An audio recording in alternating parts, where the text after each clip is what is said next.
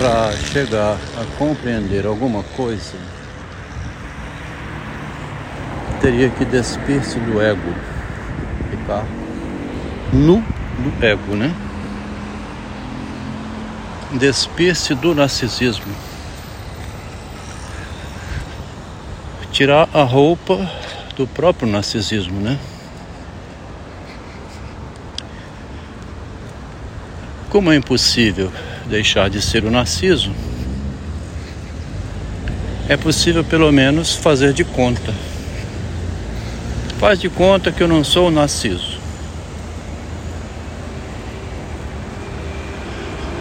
Porque você precisa compreender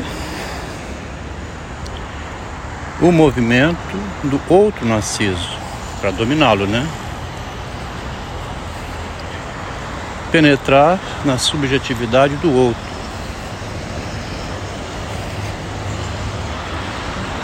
Para compreender o movimento dele.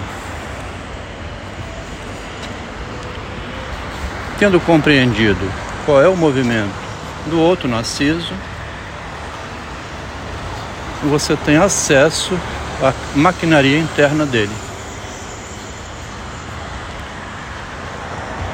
O maquinário interno que pilota a pessoa, o Descartes vai dizer, o piloto no navio. O piloto do corpo da pessoa, que é o seu eu, tem uma maneira de controlar o corpo, né, a embarcação. Para evitar acidente, para chegar ao destino, para realizar conquistas. O outro pode ser usado por mim como se ele fosse meus braços. Mas muito mais do que isso, né? como se eu estivesse dentro da cabeça dele. Como se os pensamentos dele fossem comandados pelos meus pensamentos. Nesse caso, eu teria dois corpos. O meu corpo, que eu não arrisco, porque seria perigoso Aí eu uso meu pensamento, minha cabeça, na cabeça do corpo do outro. E desse modo, quem faz a função é o outro e não eu. Um dos contos que o Machado mais demonstra isso é, a gente já comentou, o relógio parado, né? A Maria Rita notando o desejo de Correia por ela, se apropria desse desejo, penetra na mente de Correia através de uma frase que ela disse e ele repetiu, e um conversando com o outro. Ela é casada ao mesmo tempo que não é, porque o marido está numa guerra, pode morrer lá. Além disso, ela está com muita raiva dele, porque ele se envolve facilmente com mulheres. Quer dizer, ele tem uma cabeça facilmente dominada por mulheres que percebem isso e tomam conta da cabeça dele e do corpo dele. Tinha uma menina que postava um desenho no grupo que tinha uma vagina, né, o órgão sexual feminino, com os cordéis manipulando o homem. A mulher sabe, eu com minha vagina domino o mundo, né? É a rainha. Por ser a desejada, e necessariamente também a respeitada, né? Desde da Virgem Maria. Então, o desenho que a menina põe no grupo de estudo sobre a, o eu, né, o narcisismo, ela mostra que tem entendimento, né, tem conhecimento desse domínio que ela, enquanto mulher, já que é ela que põe ali, né, ela sabe que com a vagina dela ela atrai o homem. Ontem até teve uma conversa interessante no grupo em que ela aproveita uma conversa de um rapaz para tocar nesse assunto de como é gostoso estar junto no amor, numa relação sexual. Ela diz isso. Quando o rapaz diz que o sexo é interesse, é um usar o corpo do outro.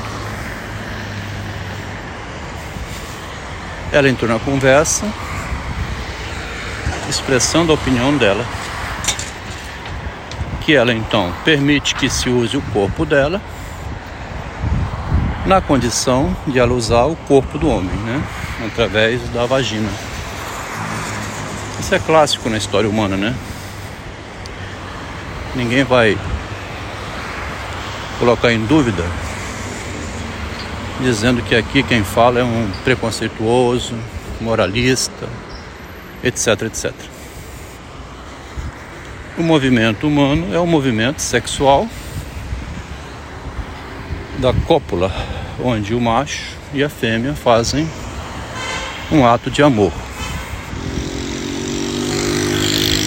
Então, voltando agora. A ideia inicial é que se você se despe do seu narcisismo e fica observando o narcisismo do outro, você pode assumir o controle dele a partir do ponto em que o outro tem interesse por você e vice-versa. A mulher no homem, o que ela tem interesse é o poder do homem sobre a realidade, né? O real. A exposição dele pública, a coragem. Ela vê interesse no homem nesse lado. E o homem sabe disso tanto que sabe que a mulher é fragilizada e ele precisa ajudá-la, né? A mulher usa da fragilidade para conseguir o movimento do homem. E é nesse sentido que o narcisismo dele é visto por ela como um objeto que ela pode usar para controlar, para alcançar o que ela deseja, que é, na verdade, então, filhos, casa, segurança.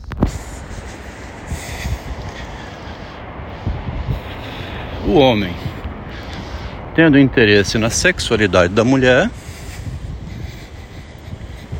ela então, estudando os movimentos dele, constrói o ardil, né? Ardil é uma coisa boa, né? O Drummond jovem disse que o Machado era perverso, profundo e ardiloso. Perverso porque vai pelo verso, por detrás, vai nas profundezas, né? No profundo. Através disso, atrai o leitor para um ardil E o leitor gosta de ver, mesmo estando atraído para um ardil, o que se passa pelo verso no lado profundo da sociedade, no oculto, né? O profundo aqui é aquilo que ninguém vê, o lado oculto. Vem comigo, leitor. Vamos entrar na alcova da donzela, um lugar que ninguém entra. Só ele, o escritor, levando o leitor pela mão. Aqui é o machado entrando na mente do leitor, controlando ele por dentro e fazendo ele compreender como a linguagem assume o controle da pessoa pelo imaginário e pela fantasia.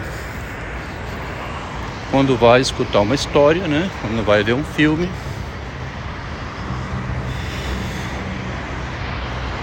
O mais interessante no narcisismo é a ideia assim: não sou eu. Impressionante, porque a gente lê esses contos, vê os filmes, conhece os romances, mas a gente não se vê nisso. Aquilo que a gente vê parece tudo imitação. A gente não está fazendo aquilo que a gente vê na representação teatral, nem no cinema, nem no livro, nem em lugar nenhum. Então a gente o Machado de Assis, lá em Anjo das Donzelas, onde tem essa narrativa, né? A gente lê e não compreende o que o autor está mostrando. Que ele entrou na cabeça da gente, que ele está dominando por dentro. Você vai lendo uma história onde a Cecília é dominada por dentro pelo que ela leu. E é conduzida como se fosse um autômato, um robô, como se estivesse dentro dela aquele tema que aparece nos filmes na década de 40, né, o ventríloco. Tem uma voz dentro dela falando aquilo que ela leu e com o que ela concordou e que ela abriu mão do amor e do casamento. Veja só que texto né, que foi feito aqui em forma de áudio tão interessante. O Narciso então precisa despir-se, ficar nu de si mesmo, pelado, para poder dessa maneira compreender esse movimento de domínio da subjetividade. Que ele vai lá, vê como é que o outro domina e também compreende como que ele mesmo também domina. Agora aqui tem uma questão interessante, né? Que é a ideia lá da frente, onde ele escreve. Se você percebe que é percebido, você vai na frente tornar-se uma pessoa que também percebe. É como analista, né? Quando muda do lugar de analisando para o lugar de analista. Quando eu comecei a analisar o meu analista, encerrou um tratamento de 13 anos, fui ver o narcisismo do analista, saí da análise, libertei-me do domínio e aí foi estudar o narcisismo. Que é esse giro, né? Agora eu estou escrevendo meu livro autobiográfico, onde eu estou estudando justamente a documentação, onde eu vim a ler, né? Textos escritos em 1981, onde a conversa privada, Pílades e Orestes, entre eu e a estagiária de engenharia, fez com que eu passasse a falar o vocabulário dela. Eu que estava até ali casado, comecei a questionar os valores, a pôr em dúvida a condução que eu vinha tendo porque à medida que eu fui me interessando por ela, tá vendo o Narciso aí? Narciso despido de si, mas inconsciente disso, porque abriu mão dos seus pensamentos adotando os pensamentos dela que passaram a governar o engenheiro. E ele abriu mão, admitindo esse governo, fazendo as vontades dela, por interesse, tanto que a estagiária vinha ser engenheira, também por ser mulher e pelo modo como ela soube se fazer atraente dessa maneira. Uma coisa que não engatava nessa história era tudo nela era só em teoria. A minha fuga para o Japão, uma distância de 20 mil quilômetros, né? A psicanalista dela, inclusive, questionava isso: por que, que seu marido fugiu de você? Em Tóquio escrevia dizendo: Você é muito teórica. Ficção, né? Muito boa em teoria. Porque quando vai ver na prática, não consegue nada. Vive chorando, resmungando porque é engenheira. Não queria ter sido engenheira, queria ter sido médica, psicóloga, artista e começa um conjunto de confusões com relação à vida prática. Na verdade, não é que não queria ser engenheira, é que não tinha facilidade de lidar com nada na vida prática. Converter a teoria em realidade não era com ela, era com o marido dela. Então, aqui eu estou nessa pesquisa observando esse movimento que me levou a ficar assim, né? Dominado por uma mulher extremamente inteligente, mas também em que ela também estava dominada por saber que na vida real era o marido que conseguia as coisas. Ela era muito boa em imagem, né? Muito boa em ideologia, em teoria. Tem as cartas enviadas para o Japão criticando ela nesse sentido. Tem uma carta, inclusive, grosseira, dizendo: Isso que você escreve, que você diz que não consegue nada, se você mes mesma lesse, daria a si própria uma nota zero. E ela responde a carta dizendo: Pois é isso mesmo que eu me sinto, um zero. Inteligente, né? Declara-se um zero, porque assim, quem vai fazer com que esse zero tenha coisas é esse homem que está no Japão. Ela se faz de bagatela, né? Se joga para baixo,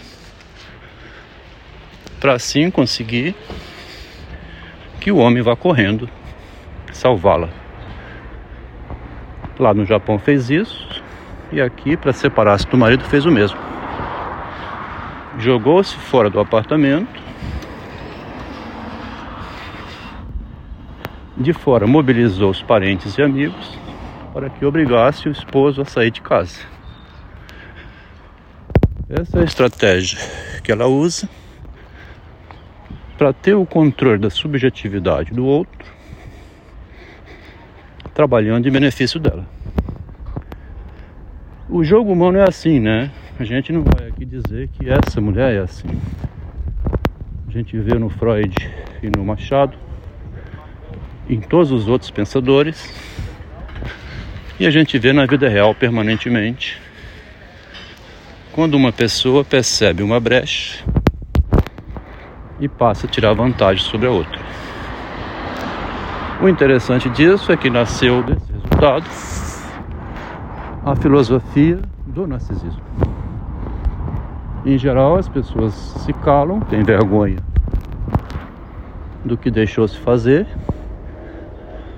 vergonha de dizer que deixou se controlar para ajudar o próximo, né? Eu me deixei me controlar para ajudar o próximo e nisso eu fui explorado. Mas o ego da pessoa é tão violento com ela que ela não quer admitir isso, ela nega. O tempo todo nega que usou enquanto foi usado. O grande problema é quando existe maldade nisso, né? Você usa, se deixa usar e depois você pode ver que houve má intenção. Quando acontece o descarte, né? O abandono. Se um foi usando o outro para objetivo comum, houve ganhos dos dois lados, um passando pelo verso do outro levando vantagem. No final não deveria haver abandono, crítica, achando-se superior ou inferior ou vítima ou não se teve casada durante tanto tempo, conquistou o que queria, usou também. E usou bem usado, né? Então não poderia no final sair dizendo que foi vítima de uma situação com a qual concordou de modo forçada. Isso é genérico, né? Serve para minha esposa, para minha mãe, para minha filha, para ex-mulher e para mim mesmo.